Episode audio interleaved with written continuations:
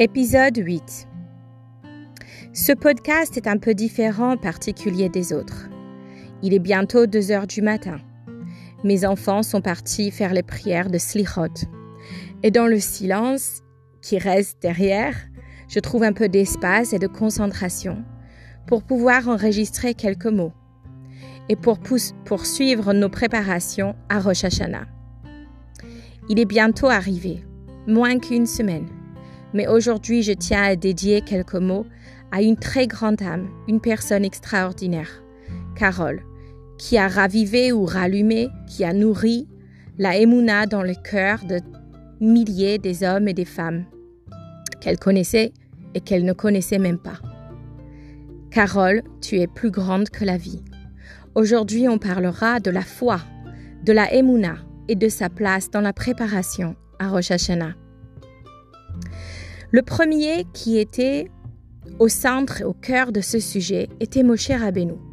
Le Zohar va le nommer Raya Mehemna. Raya est un berger. Un berger, par définition, doit s'inquiéter pour le bien-être, pour la nourriture et pour abreuver ses troupeaux. Mehemna, fidèle. Un berger, fidèle. Fidèle à son poste, fidèle à son souci pour le bien-être de son troupeau. Mais le mot Mehemna peut être aussi traduit par Emuna, de foi, un berger qui s'inquiète d'abreuvoir et de nourrir son troupeau de Emuna de foi, c'est-à-dire qui s'inquiète ni seulement pour leurs besoins matériels, mais aussi de les nourrir de Emuna de foi, de les connecter, de leur ralimenter quand ils oublient, du lien inné et naturel qui se trouve en eux, de Emuna en Hachem et des Mouna en eux-mêmes et dans leur potentiel infini. Dans le bien que la vie réserve et dans le futur qui promet des meilleurs jours. Ça, c'était Moshe Rabbeinu. Tout ça, tous ces rôles qu'il a endossés, on la voit et on la vit le plus intensement dans les jours que nous vivons actuellement, les jours du mois d'Elul. Puisque l'histoire de notre période dans laquelle nous vivons maintenant est l'histoire d'espoir par excellence. Moshe Rabbeinu qui devait défendre un peuple indéfendable, qui devait plaidoyer pour qu'on soit sauvé d'une déchirure irréparable, semble-t-il, et monter au ciel, demander à Hachem le pardon. Eh bien, il était refusé. Et quand il redescenda le premier jour des Louls, normalement, il aurait, il se serait résigné à son échec.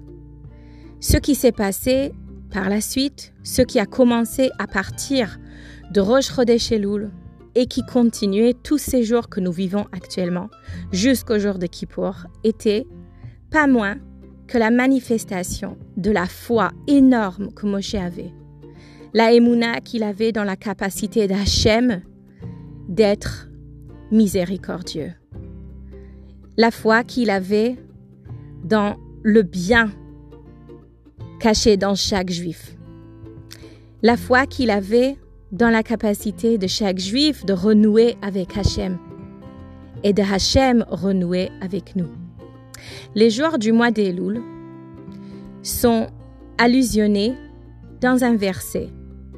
Ani le dodi vedodi li. Je suis à mon bien-aimé et mon bien-aimé est à moi.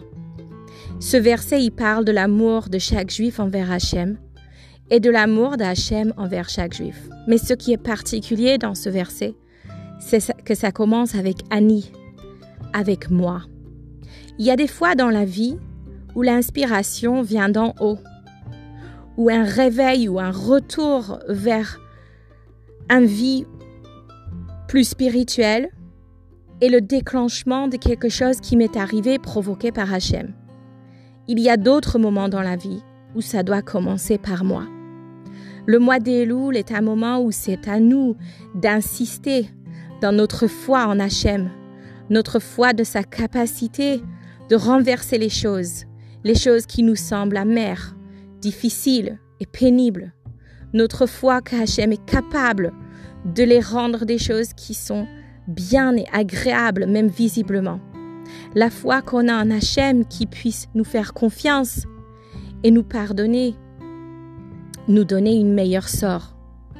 C'est nous qui devons le réveiller. Annie, les Dodi. C'est nous qui devons insister. Comme ça s'est passé ce premier mois d'Elul avec Moshe. Quand Moshe est descendu à Israël, les annoncer Rosh Elul qu'ils n'étaient pas pardonnés. Il a décidé de ne pas lâcher. Il a décidé de redemander encore une fois. C'était comme une histoire de deux personnes qui ne s'entendent plus. Un qui dit c'est fini et je pars. Et l'autre qui dit tu peux dire ce que tu veux mais je reste. Le temps qu'il faut pour que tu réalises qu'on est censé être ensemble à jamais. Parce que moi je vois quelque chose que toi peut-être tu ne vois pas. Je la vois même si elle n'est pas maintenant devant mes yeux. J'y crois. Et ça, ça c'est la définition de la Emouna. Qu'est-ce que c'est la Emouna? La capacité de voir des choses au-delà de ce que mes yeux voient et ce que mes yeux aperçoivent. Ma mémoire, elle me sert pour pouvoir me rappeler le passé. Mon sens d'analyse, elle sert à pouvoir anticiper mon futur. Mais ma Emouna, elle va bien avant, avant tout ce que je peux me souvenir. Et elle va bien au-delà de tout ce que mes analyses peuvent me prédire. Ma Emouna, c'est celle qui me dit que même si dans le passé j'ai vécu un échec, je suis plus grande que ça. Je suis plus capable que ça. Je ne suis pas une victime de mon passé, ni de mes échecs. Ma Emouna, elle sait que même si mes analyses me promettent encore des désastres, Maëmouna, ma foi, elle croit en quelque chose qu'elle ne peut pas voir parce qu'elle va bien au-delà des limites de toute raison. Vous pensez que c'est que pour les religieux? Pensez encore. Pensez à une personne que vous aimez de toutes vos forces. Quelqu'un que vous aimez inconditionnellement. Il y a bel et bien une personne comme ça sur Terre. Eh bien ça, ça s'appelle la foi. Parce que ce n'est pas lié à une raison. Et même si toutes les raisons vous diraient le contraire, vous continuerez à les aimer. Alors vous avez cette capacité. Sachez que la émouna, la foi, est la chose la plus naturellement innée chez l'être humain. Enfouie au fin fond de son être et de son âme, il suffit juste de la réveiller pour qu'elle puisse reprendre ses forces et raviver en plein feu pour nous animer et pour nous donner des cohorts des forces pour continuer, pour croire et pour surmonter. Ce Shabbat avait un nom tout particulier. Elle s'appelait le Shabbat de Selichot, puisque à la sortie de Shabbat, la coutume est chez les Chassidim de se réveiller au milieu de la nuit et de faire les Slichot pour la première fois. Mais si c'est à la sortie de Shabbat, pourquoi tout le Shabbat doit-elle appeler Shabbat de Slichot? Ce n'est pas pendant Shabbat, c'est bien après. Parce que la fête qu'on va se réveiller pour aller supplier Hachem de nous accorder du bien, du bien matériel, du bien qu'on puisse voir, pas du bien qui est caché dans des souffrances. C'est quelque chose qu'on approche avec confiance, avec la émouna et la joie qui vient de l'esprit de Shabbat. Shabbat est un jour où on pleure pas. Shabbat est un jour où on vit en complète confiance, en confiance entière en Hachem et en sa bonté. Et on prend cet esprit de confiance et on l'a déteint sur les heures juste après pour aborder et approcher les slichot avec confiance. Confiance qu'Hachem sera au rendez-vous. Confiance qui nous dira oui à toutes nos demandes et qu'il renversera les choses qui nous semblent amères, les choses qui nous semblent être éprouvantes, qui les renversera en bien. Et donc, aujourd'hui, plus que jamais, puisqu'on parle de la émouna et de la foi, on demande à Hachem de nous renverser tout ce qui est amer et difficile en bien, en emmenant le Mashiach. La émouna que nous on ressent aujourd'hui, c'est Annie les Dodi c'est le pas que nous nous faisons envers Hachem. Mais le verset doit conclure. Dodi li. Lui aussi doit nous montrer sa foi en nous. Le rabbi disait que l'anniversaire de l'être humain est le jour où Hachem disait Le monde ne peut pas, ne peut pas exister sans toi. Et donc tu étais né. Le jour de Rosh Hashanah est jour de naissance de toute l'humanité, jour de naissance d'Adam, et c'est ce jour-là qu'on va célébrer comme début d'existence. Pas le premier jour d'existence de la Terre, premier jour d'existence de l'être humain, car c'est le jour qu'Hachem y déclare encore et encore le monde ne peut pas exister sans nous.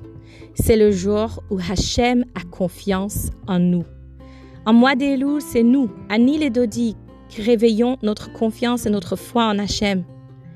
Et à Rosh Hashanah, c'est Hachem qui fait écho à ce sentiment. Et il nous répond, c'est moi qui a confiance en vous. Et pour que vous puissiez mener à bien votre mission, je vous donnerai, avec largesse, tout ce qu'il faut, matériellement et spirituellement. À la prochaine!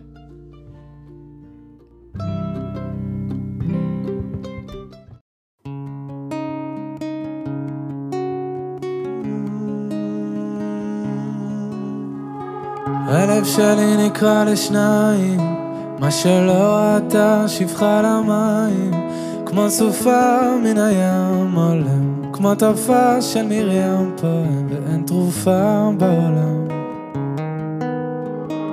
הלב שלי מרים ידיים, כבר מועד לא עומד על הרגליים, שבר כלי שאין בו כבר מה, והשמיים הם לי חומה. איך אבוא בתוך הים ביבשה. ורק אתה יכול להפוך מספדי למחול לזכך את החול לרכך בי הכל ורק אתה מבין איך לגשת ללב שלי משכך כל כאב שבי, מרפא את. הלב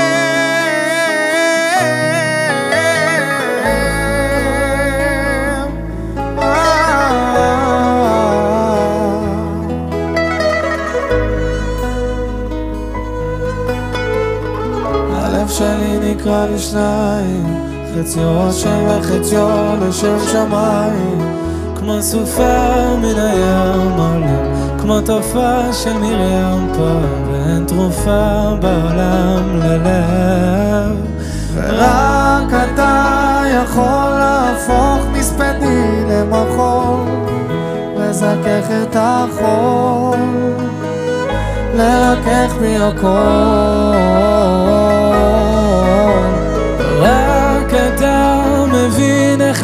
לגשת ללב שלי משכך כל כאב שבי מרפא את הלב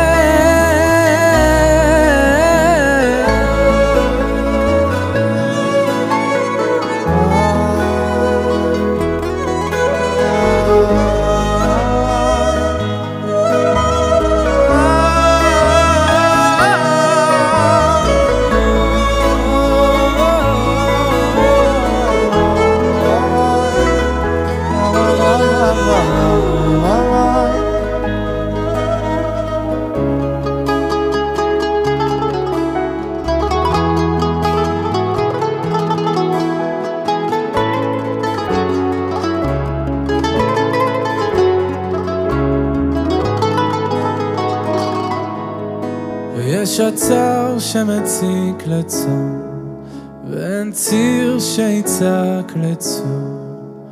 רק אני מול ים שלם ולב שבור.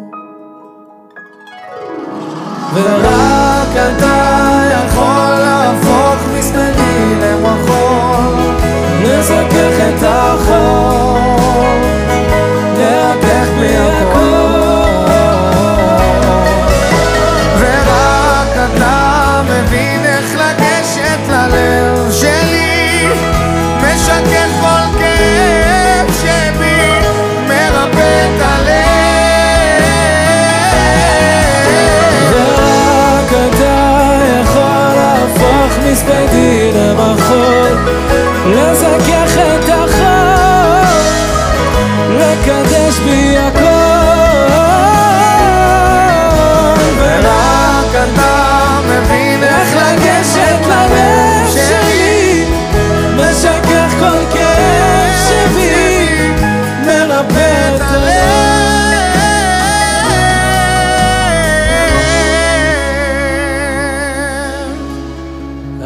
שלי נקרע לשניים. מה שלא ראתה שפחה למים כמו סופה מן הים עולם כמו תופעה של מרים פועם ואין תרופה בעולם. ורק אתה יכול להפוך מספדים למחול, לזכך את החול, לרכך בי הכל. ורק אתה מבין איך לגשת ללב שלי, משכך כל כאב שבי. מרפא את הלב